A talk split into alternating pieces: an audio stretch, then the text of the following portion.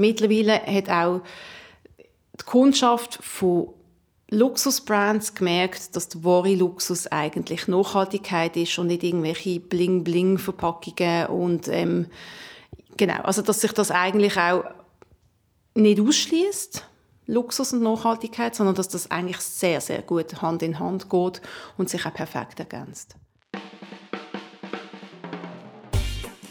Kraut und Rüebli. Mit der Nachhaltigkeit ist es manchmal noch verwirrend, oder? Die einen sagen das, die anderen sagen dieses. Ich bin der Nico und ich räume für euch auf in diesem Durcheinander. Ah ja, mich hat Mikro engagiert. Jetzt machen wir etwas Neues. Wir reden zum ersten Mal über Luxus und Beauty. Das haben wir in diesem Podcast noch nie gemacht, in all diesen Jahren nicht. Vielleicht liegt es an mir, weil neben Shampoo und Deo brauche ich höchstens noch ein Rasierwasser, sonst eigentlich nicht viel. Dass ich ein totaler Amateur bin, das habe ich gemerkt, als ich meiner Tochter mit Nagellackentferner ihre lackierten Fingernägel putzen und gemerkt habe, dass Nagellackentferner auch Tischlackentferner ist. hat ein paar üble Flecken gegeben. Und dann habe ich gedacht, so, Zeit für eine Weiterbildung. Und bin zur Katharina Roth gefahren. Die kommt nämlich daraus. So Introductions sind immer recht schwierig. Mein Name ist Katrin Roth, ich bin Beauty-Journalistin seit äh, über 15 Jahren und äh, habe natürlich in dieser Zeit sehr viele spannende Entwicklungen auf diesem Gebiet beobachten Eine von diesen Entwicklungen ist, wie das die Beauty-Szene die Nachhaltigkeit entdeckt hat. Und um das geht es in dieser Episode. Wir reden über Luxusparfüm zum Nachfüllen, über feste Shampoo und Naturkosmetik und ihr erfahrt, wo ihr am besten ansetzt, um euer Badzimmerkästchen mit nachhaltigen Produkten zu füllen. Ich bin natürlich schon gespannt darauf, wie das Spiegelkästchen von einer Beauty-Journalistin aussieht. Und es ist ein bisschen kompliziert, aber gar nicht wegen der Journalistin. Es ist, in zwei Teile geteilt, mein Mann ist Architekt und er hat gefunden, so ein Kästchen unter dem Lavabo, das geht gar nicht aus ästhetischen Gründen. jetzt habe ich einen winzigen Kasten aber hat man jetzt gnädigerweise im WC noch einen zweiten Kasten zugestanden. Also, Eben, weil du eine Auswahl brauchst. Ja, ja, genau. Die Produkte, die hier in diesen zwei Kästchen stehen, die haben einen Schritt schon hinter sich, die sind nämlich schon ausgepackt worden. Und aus Nachhaltigkeitssicht ist die Verpackung sehr wichtig, weil ihr wisst, wie dass man ein Produkt so richtig edel in Szene setzt. Man tut es in eine möglichst opulente Verpackung rein. Aber das sieht sich gerade am Ende, sagt Katrin Roth. Sogar Luxuskonzerne setzen jetzt wirklich auf reduzierte Verpackungen, betonen das auch, kommunizieren, sagen, der Flakon hat jetzt ein Drittel weniger Glas, das macht den Transport einfacher. Zum Teil verzichten sie auf Plastikumverpackung, zum Teil ist es Zellophan, das sich abbaut. Gerade die schweren und aufwendig produzierten Glasflaschen, die haben einen rechten Einfluss auf die Umwelt verzichten darauf, weil die meisten Beauty-Hersteller nicht ganz, weil es gehört halt schon irgendwie zum Erlebnis dazu. Aber es gibt jetzt doch solche, die sagen, du kaufst einmal die schöne Flasche und nachher füllst sie doch einfach nach. Das ist jetzt zum Beispiel etwas, was es schon recht lang gibt bei gewissen Brands, die jetzt aber auch immer mehr nachziehen. Ähm, das eine ist, dass du so zum sogenannten Fountain, klingt natürlich ein bisschen hübscher als Brunnen, aber äh, dass du halt in ein Geschäft gehst und dein Döschen bringst und dann wird das dort aufgefüllt. Das ähm, hat es auch schon im Luxusbereich schon länger gegeben. Und das andere ist natürlich, dass du einfach einmal einen schönen Flakon bekommst und nachher ähm, so ein bisschen weniger hübsches, wo du kannst wieder einstecken Das hat mich jetzt noch überrascht, weil ich habe auch schon Hörnchen oder Putzmittel von grossen Abfüllstationen in mein eigenes Tupperware abgefüllt oder in mein Fläschchen, kein Problem. Aber bei einem Luxusparfüm hätte ich irgendwie nicht gedacht. Aber Katrin Roth findet, das funktioniert und die Kundschaft mache ich damit. Das sind ganz, ganz große Namen, die lassen sich also nicht auf irgendwelche Experimente ein. Da bin ich jetzt ganz überzeugt. Also, das ist das Erste, wo ihr darauf schauen könnt, eine nachhaltige Verpackung.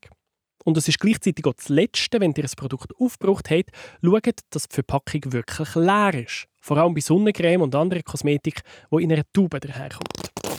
Und was ich immer mache, ähm, ist, dass ich, wenn dann nichts mehr rauskommt beim Tüble, dass ich es in der Mitte auseinanderschneide weil dort hat es also sicher noch eine Ration für eine gute Woche drin. Aber kommen wir zum Inhalt von diesen Fläschchen, Döschen und Tübeli. Und da gibt es ganz einen klaren Trend. Mehr Natur. Katharin Roth braucht schon lange gerne Naturkosmetik und die hat früher halt schon ja, so ein bisschen einen Ökomief gehabt. Das ist wirklich auch so fast wie ein bisschen ein Statement gewesen, ähm, gewisse Brands zu benutzen und so weiter. Und das hat sich aber dann gleich mal geändert und ich habe einfach gesehen, wie da je länger, je mehr ähm, junge Marken nachziehen, äh, die hip sind oder hip geworden sind oder auch nicht zuletzt auch von Promis dann als hip abgeführt worden sind. Äh, sehr spannende Brands, Nischenbrands und das ist so langsam hat das einfach angezogen. Also das, am Anfang sind das noch so ein bisschen Einzelne gewesen. Ich mag mich noch erinnern an ein, ein spezielles Naturkosmetik-Deo aus Brooklyn und das ist damals wirklich auch für mich so eigentlich die einzige Alternative gewesen zu einem richtigen Deo, weil ähm, also man muss vielleicht schon sagen, ich privat benutze eigentlich extrem viel Naturkosmetik, aber ich mache keine Kompromisse. Ein Deo hat eine ganz zentrale Funktion und wenn es die nicht erfüllt, dann nützt es wie alle Nachhaltigkeitsversprechen nichts. Also die Beauty-Industrie, die darf nicht nur liefern, die müssen auch liefern. Also das ist ganz klar, eben, weil eben Kompromiss, das gibt es auch. Es gibt Idealistinnen und Idealisten, die natürlich Kompromiss machen und finden, nein, also mache ich gern, aber also wir, die meisten von uns, wir wollen Resultat. Also wenn ich einen Lippenstift habe, will ich, dass er hebt. Das ist mir jetzt relativ wichtig. Wenn er dann noch Naturkosmetik ist, dann mieux, aber also am Schluss des Tages, ich will einfach nicht aussehen wie der Joker, wenn ich irgendwie einen Salat gegessen habe. Aber zum Glück braucht es tatsächlich immer weniger von diesen Kompromissen. Weil die natürlichen, nachhaltigen Produkte immer besser werden. Und sie sind auch immer einfacher verfügbar. Eben, am Anfang waren das noch Nischen-Brands, schwierig zu bekommen, aber mega hip. Also man muss vielleicht schon noch sagen, ich privat benutze eigentlich extrem viel Naturkosmetik, aber ich mache keine Kompromisse. Also schon gar nicht bei irgendwie Deo, oder? Und ich weiß noch, das ist dann dort der Hot Thing gewesen. Gerade noch gerettet. ähm, und dann haben wir das bestellt und weiß ich was. Und mittlerweile kriegt man ja wirklich in jedem Supermarkt ähm, Naturkosmetik-Deos. Und ähm, es ist auch nicht mehr so elitär. Es hat dann natürlich, irgendwann ist das so ein bisschen in Richtung Luxus gegangen, aber ähm, finde ich super, weil ich bin ein bisschen äh, Luxusschnecke, also ich finde das lässig. Ähm, aber äh, also ich gebe jetzt auch nicht 100 Franken aus für Gesichtsreinigung. Und eben so, ich weiß nicht, ob es das blöd tönt, aber so wie eine Art Demokratisierung. Die berühmten Millennials haben an den Grundstein gelegt und nachhaltige Produkte verlangt. Und jetzt die neue Generation C, die sind noch viel klarer in dem, was sie will.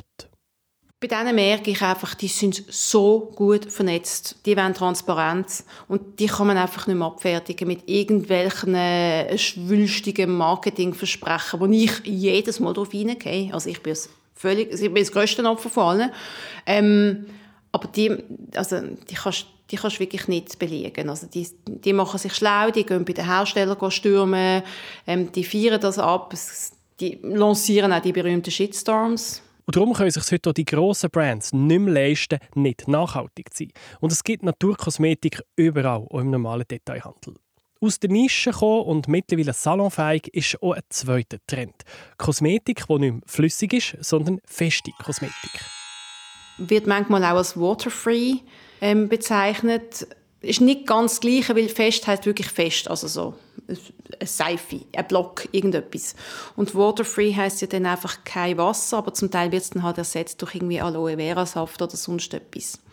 Aber wenn wir jetzt mal wirklich sagen fest, im Sinne von einem kompakten Stück irgendetwas, das sehe ich, dass da wirklich je länger, je mehr auch sehr spannende Produkte lanciert werden. Also es ist jetzt nicht mehr nur die Seife und ähm, das feste Shampoo, äh, was übrigens auch ganz viel Fortschritt gegeben hat. Also auch das ist zum Beispiel etwas, ich meine, das erste feste Shampoo, das ich probiert habe, da habe ich irgendwie nachher drei Tage später immer noch das Gefühl, ich habe ein Seifenstückchen auf dem Kopf. Und mittlerweile ist das eine Schaumparty wie in der fiesesten Werbung aus den 80er Jahren. Get a load of that lather. Feel it. Leather ist Schuh. Oh, it has twice the lather of regular soap. I feel it. And twice the cream. I feel it.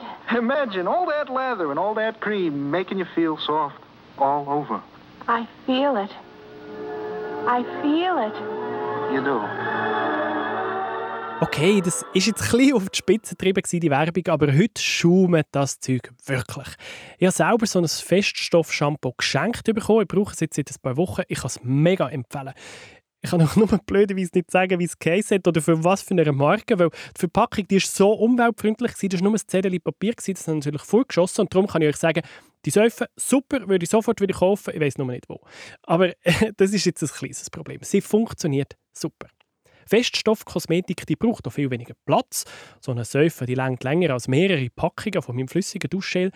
Und sie braucht halt fast keine Verpackung. Dann braucht es ähm, keine Konservierungsstoffe, weil Wasser verursacht, hat man mir gesagt, ich bin keine Chemikerin, aber auf jeden Fall, ähm, sobald Wasser drin ist, kommt es offensichtlich zu Bakterien und dann braucht man Konservierungsstoff. Ähm, je nachdem muss man es dann auch noch mit Emulgatoren. Also es gibt einfach noch so ganz viele Zusatzstoffe, ähm, die dazukommen und die entfallen natürlich, wenn man in der Formel auf Wasser verzichtet. Die Umwelt profitiert also mehrfach. Plus, es hat auch noch Vorteile beim Reisen. Ein Feststoffshampoo, das kann eben mit der Tasche nicht auslaufen. So wie im Ross bei Friends. No! What? What is it? Oh, major shampoo explosion! Uh, look, Ross, this really isn't easy. Oh, it's all over everything! Why? Why me? Because you took 300 bottles of shampoo?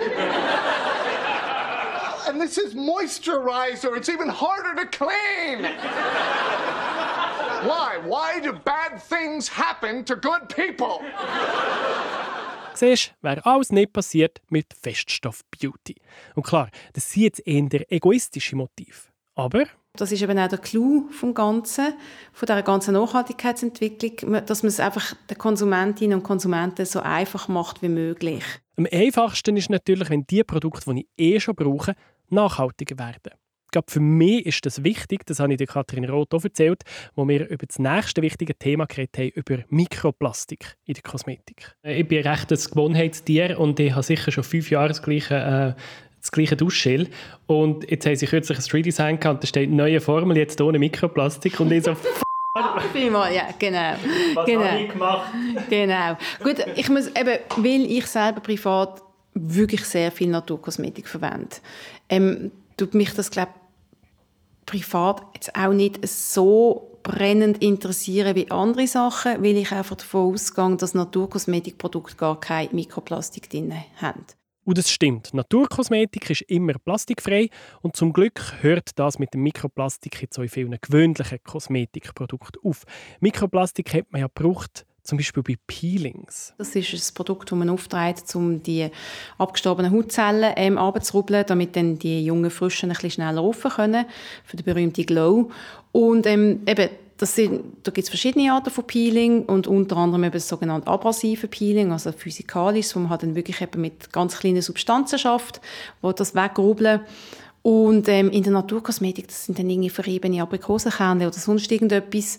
Und ich bin recht baff als ich dann gelesen habe, dass es auch Mikroplastikkügel sein können, weil ich so, so wieso? Ja wirklich, wer kommt auf die Idee? Weil die Plastikkügel, die bringen schon eine Kläranlage kaum raus. Die kommen bis ins Meer. Dort werden sie von den Fischen gegessen und landen bei uns wieder auf dem Tower. Oder sie kommen direkt über die Haut Körper rein. Erst diesen Frühling haben Forscherinnen und Forscher eine grosse Studie veröffentlicht. Sie haben menschliches Blut untersucht und sie haben Mikroplastik gefunden. Und zwar in 80 Prozent von allen Leuten, die sie untersucht haben. Hat Mikroplastik im Körper drin. Und darum schaut auf das. Auf vielen Produkten steht es heutzutage drauf, dass es plastikfrei ist. Plastikfrei ist auch die ganze Naturkosmetik. Das ist zwar kein geschützter Begriff, aber trotzdem würde ich mich auf das einigermaßen verlassen. Und wenn ihr ganz sicher sein wollt, dann schaut auf das Label Nature. Das gibt es auf immer mehr Produkte, nicht nur Luxusprodukte, auch im Detailhandel. Und es garantiert, dass nur natürliche Stoffe drin sind. In letzter hört man immer häufiger den Begriff Clean Beauty. Die hat keine Substanzen drin, die der Umwelt oder dem Körper schaden könnten. Also kein Mikroplastik, kein Paraben, kein Phthalat, kein Oxybenzon. Es ist nicht Naturkosmetik, es können also schon künstliche Stoffe drin sein, aber keine, die könnten schaden Besonders wichtig ist das auch bei Sonnencreme, weil mit der geht man ja nachher baden und die Sonnencreme landet im See oder im Meer. Also schaut dort unbedingt darauf, dass die Substanzen schnell biologisch abbaubar sind.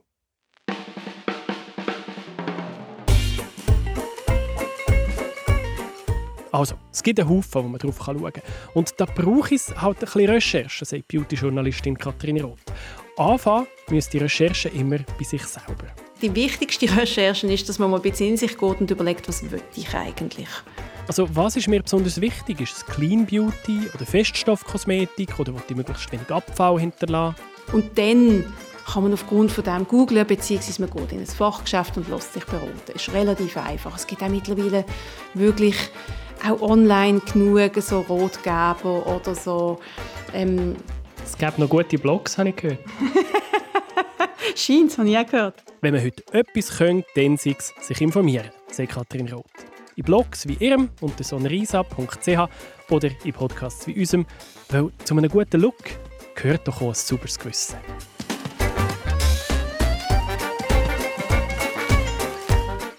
Das ist Kraut Urhöbli. Ich bin Nico und ich mache Nachhaltigkeit für euch verdaulicher. Das ist ein Podcast von Generation M, einem Nachhaltigkeitsprogramm von der Migros. Alle Folgen können nachlesen auf www.generation-m.ch.